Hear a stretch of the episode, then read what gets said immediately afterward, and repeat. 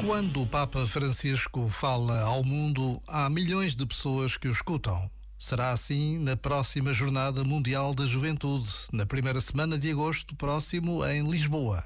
Nunca na nossa história se organizou algo desta dimensão e já são milhares os voluntários que por todo Portugal e pelo mundo dedicam o seu tempo à preparação da Jornada Mundial da Juventude Lisboa 2023. Já agora, vale a pena pensar nisto. Este momento está disponível em podcast no site e na app.